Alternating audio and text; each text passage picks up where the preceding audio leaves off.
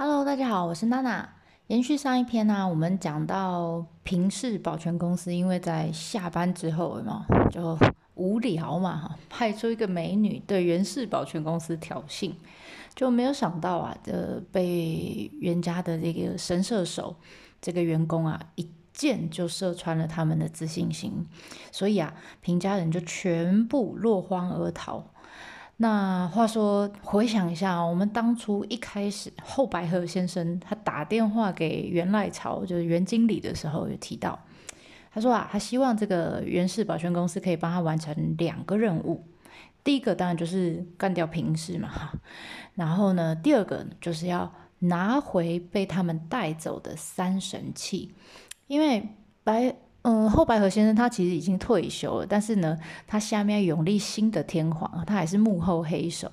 那这个新的天皇，不管他永立谁哈，手中没有这个三神器，感觉就是一点都不神气啦。所以他一定要这个袁家的人啊，帮他拿回来。那事情发展到今天哈，战争走到这一步呢，距离破解任务就剩下最后一步了。那原本呢，打算一路往西南方哈，往九州逃的这个平氏保全公司呢，他们就一路呃从乌岛离开之后，就一路开始加紧脚步往九州的方向走。那走走走走到从海上走，他们在这个濑户内海，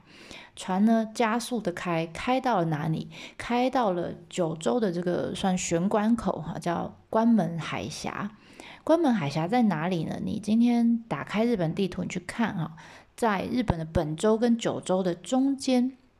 也就是这整个濑户内海最西边的一个很狭窄的一个要道。那距离九州跟本州的距离会非常近的一个海峡。那我们讲关门哈，不是我们关门哈，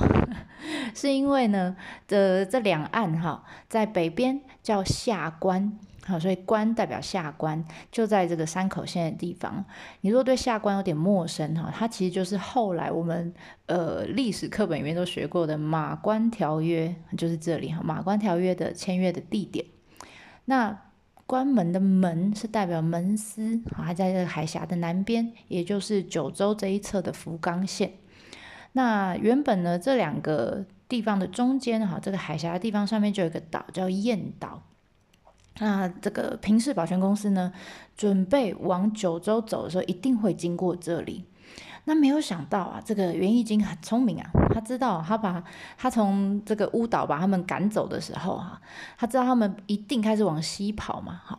然后呢，他就赶快在这个 LINE 的群组里面，有没有？他们有一个瓶子倒了的群组，对，赶快就回报是进度啊，就说哎。他们现在往西跑了哈，刚从乌岛出发，怎样怎样？那当然了，远端遥控这个原原来草啊，他就说好好好，那没问题，我们就用这个包抄夹击的战略来逼死他们。什么意思呢？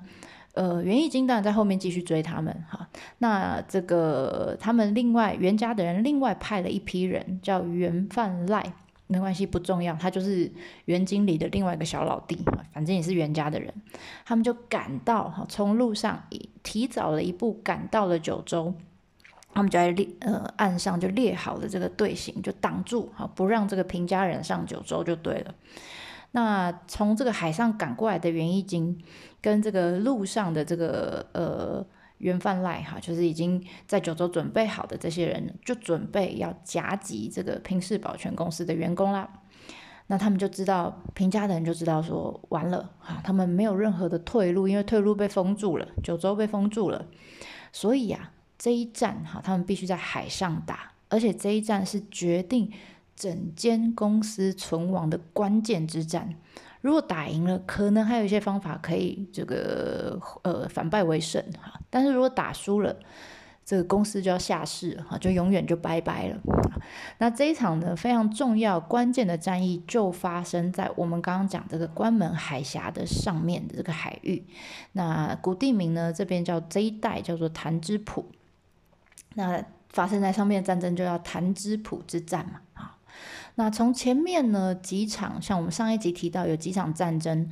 呃，大家可以知道说，哦，他们两方的人马哈，一开始是在都在陆地上，好像我们讲那个一之谷之战，有从那个飞马哈，马从那个山谷上面悬崖上面跃下来，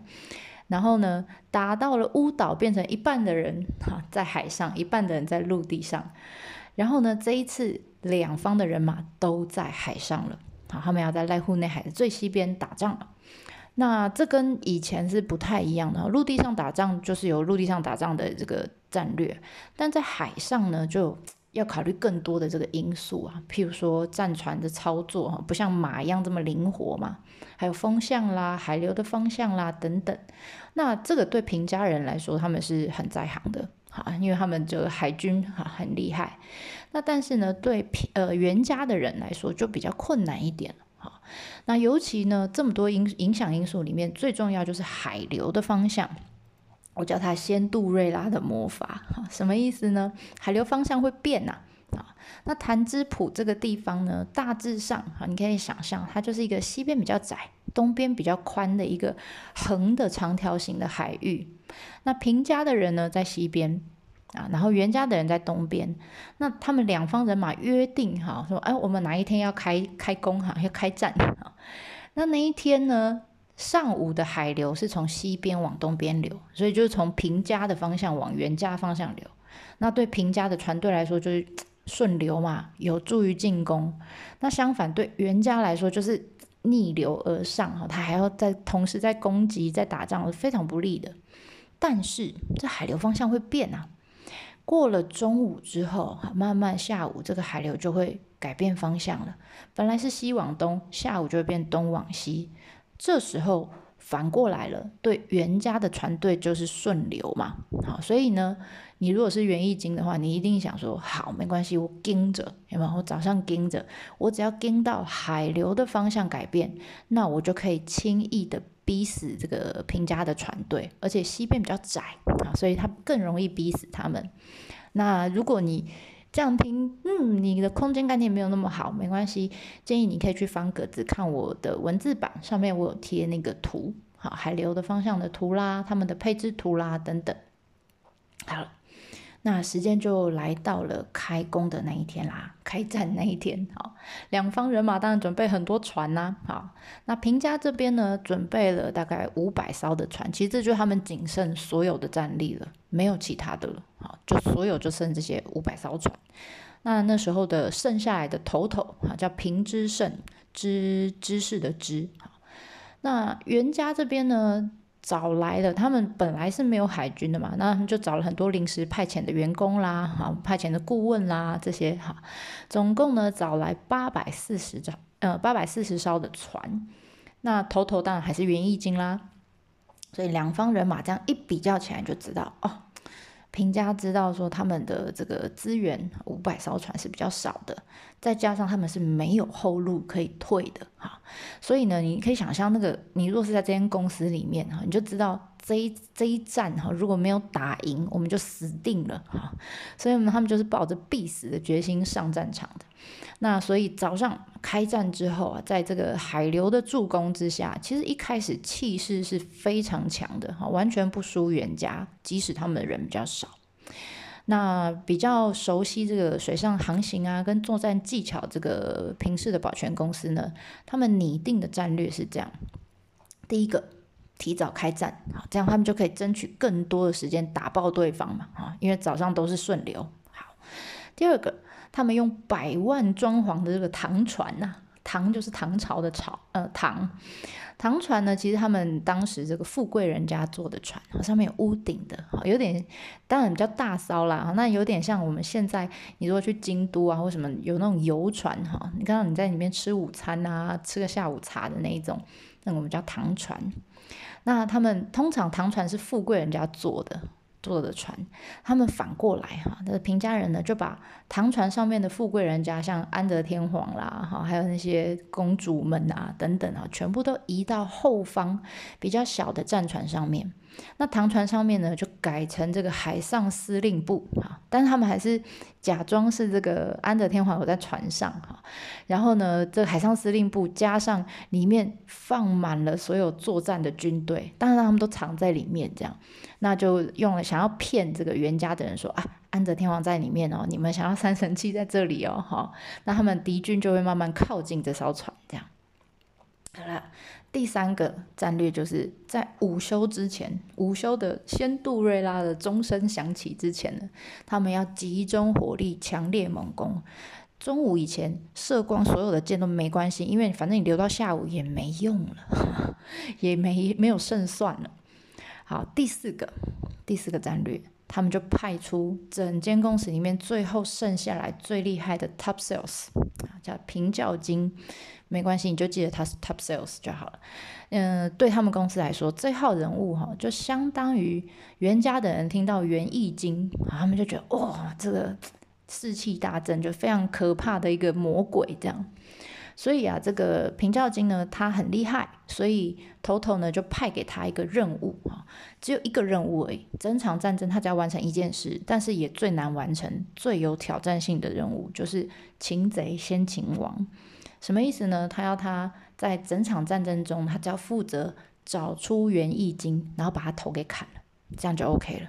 为什么？因为群龙无首，把这个头给砍了，王的头给砍了之后呢，他的员工们就会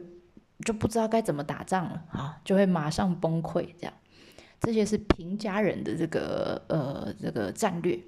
那但是袁家人虽然不熟悉海上的这个作战的这个呃怎么讲作风哈，但是他们也不是省油的灯，他们也是找了很多顾问呐，所以他们战略是这样：第一个当然就是人海战术，人数优势，我们的船跟人手就是比你多嘛，你的一点五倍。第二个。不讲武德啊，就喜欢来阴的，还记得吗？袁义经很喜欢给对方惊喜啊，很喜欢从背后偷偷来，所以啊，他这个他用了一招蛮贱的哈，呃，这在当时是非常没有礼貌的作战方式，这是违违规的哈，不合规矩的，但是他没有在管他，他只想求胜利，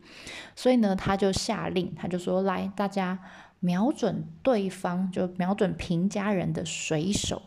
好，还有那个船夫，哈，就是让他们射杀他们，然后让他们的船就失去动力。那失去动力的船在那边就变很挡路啊，反而变成他们的屏障。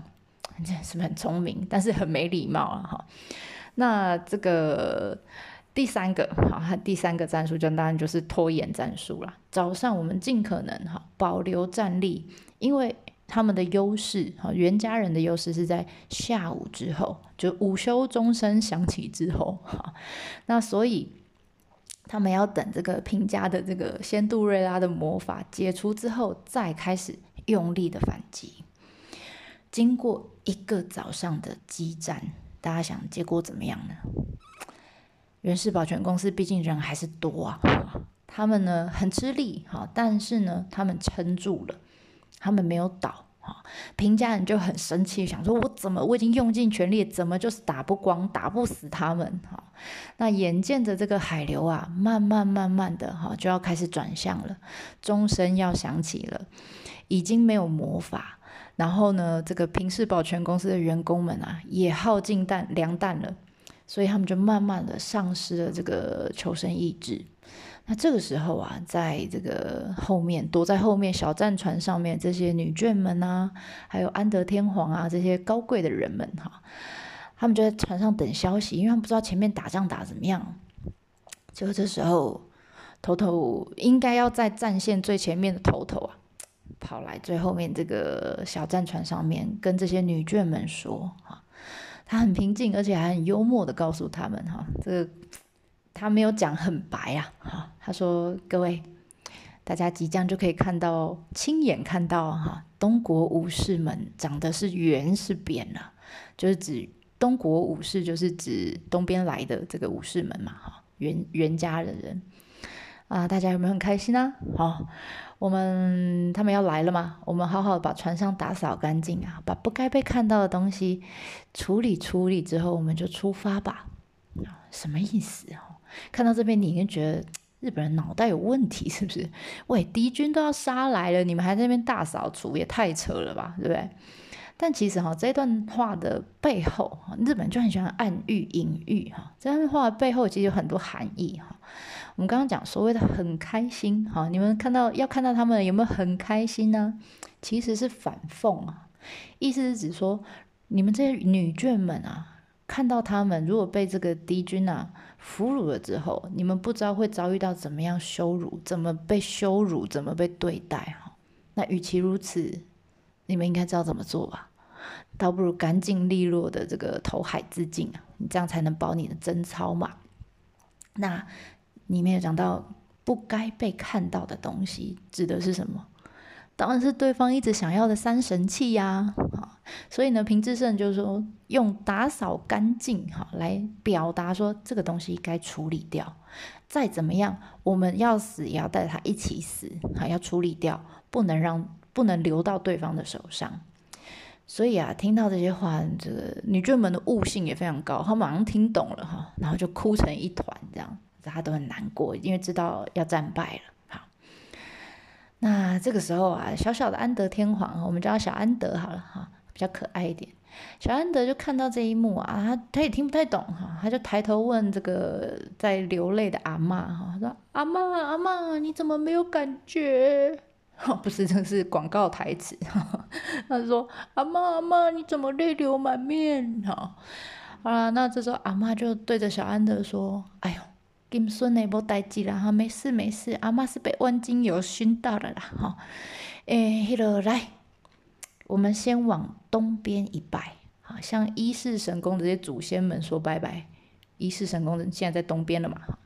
然后呢，我们再向西方一拜，跟佛祖 say hello，因为我们准备要出发了，好，你知道这种就是这种观念，我们之前在宗教那边有讲过，对不对？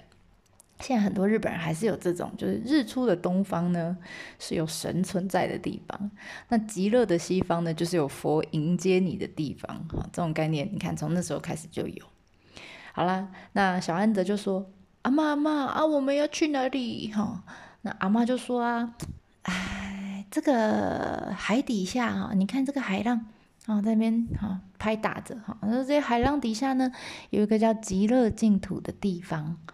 那那边呢有一个很漂亮的都城，阿妈带你去那里玩好不好啊？那这个时候，你知道小安德其实他实际年龄未满七岁，他才六岁多，那就似懂非懂的就嗯要去玩哦，那边有都城啊，好啊好啊哈，所以他就牵起他的阿妈的手就一起走了。好，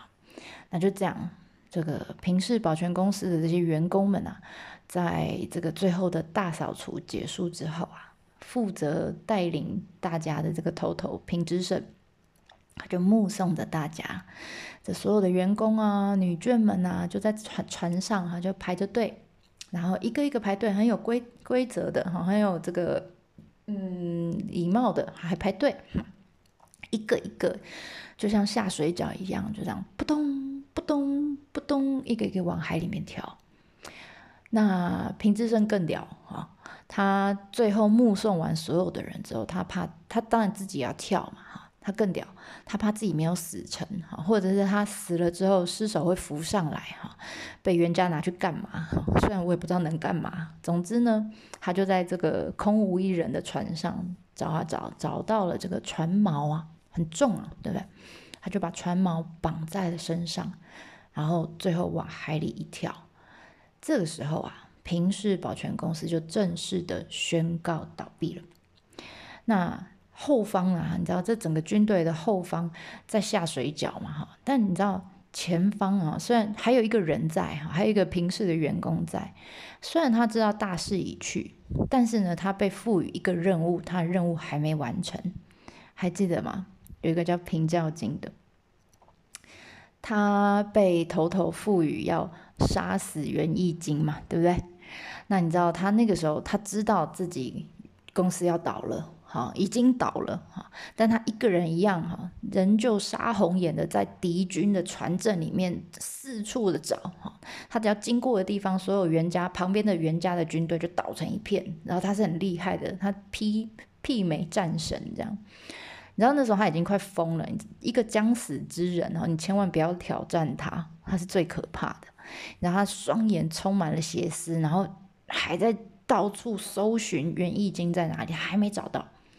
最后他终于找到，他盯上了哈，盯上袁义经的时候，他就开始猛追他。这个时候啊，即便 大家都叫袁义经叫战神嘛，即便是袁义经，他看见这样子就是杀红眼的这个呃平教经啊，他也是很怕啊，他看见这样气势真的很可怕，所以他就使出了一策啊，一招，哪一招呢？三十六计走为上策这一招嘛。那因为他很轻巧哈，我不知道大家记不记得之前我们讲袁义经，他只有一百四十七公分。所以他马上，虽然他有身穿盔甲，但他马上就变成人肉跳棋哈，然后就在所有的船阵里面跳啊跳，飞啊飞啊，咚咚咚咚咚，然后一边还回头呛一下说：“嘿嘿，来啊来捉我啊！”然后继续跳，咚咚咚咚咚这样，左跳右跳，左跳右跳，前跳后跳，他连续呢跳过了八艘船，传说啦哈，这能不能考证不知道哈，有没有考证不知道。那就这样跳啊跳跳啊跳，然后平交金只能怎么样？眼睁睁他就一直射他哈，一直拿弓箭射他，但他只能眼睁睁的看着他在海上这样飞来飞去，飞来飞去，然后最后就消失在船阵里面，他就追丢了啊！最后呢，这个追丢人的哈，丢人的这个平金呃平教金啊，他非常气愤，但他也只能抱着遗憾，他心里就想说。没办法了，哈，公司也倒了，我也该去了，哈，所以最后他当然也是往海里跳。那他这一跳呢，啊，两军打了六年，整整打了六年的原平和战，在这里就正式的画下这个句点了。那从这几集哈，我们讲的平氏保全公司的故事，哈，从。呃，公司的草创时期很努力啦，到全盛时期很嚣张、很傲慢呐，到衰退的时候，哈，衰退时期的一些疏忽大意啦，到最后倒闭的时候的悲壮，我们大致上都讲完了。好，那从此以后，在历史上，哈，平氏保全公司就没有再出现，没有再当过主角，但他们的确曾经存在过。而且这绝对是让这个日本历史里面的武士们抬头发迹非常重要的一个里程碑。如果没有这间公司啊，不知道日本历史会怎么发展哈？可能天皇家或者是外戚家会继续嚣张下去，好，那可能就不会有后来的什么呃很帅气的战国的英雄们出现啊，好，不会有。德川家康，好，可能也不会有幕府，好，不会有，因为幕府就是武士家掌权的这个政权体制嘛，不会有幕府，嗯，不会有日光东照宫，然后就不会有地方可以观光了，越来越远，你看影响很多啊，好，总之呢，我想说的是说，如果有些事情哈，你在当下，包括现在哈，你看着它发生，你可能会觉得太荒谬了哈，那太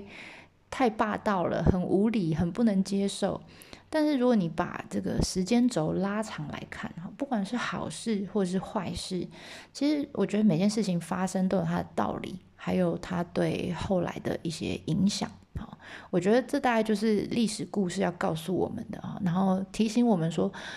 嗯，我们的现在，我们现在。也是未来的历史的一部分嘛，所以历史可能会重演，但是我们现在这个当下是有力量去改写未来的历史的。那希望这些故事呢，大家会喜欢。那下一次呢，呃，虽然故事已经讲完了，但是下一次我们会提到一些跟这个原平和战相关的哈，有留下的一些传说啊，或者是一些相关的景点等等，来跟大家做介绍。那我们就下次见啦，ではまたね。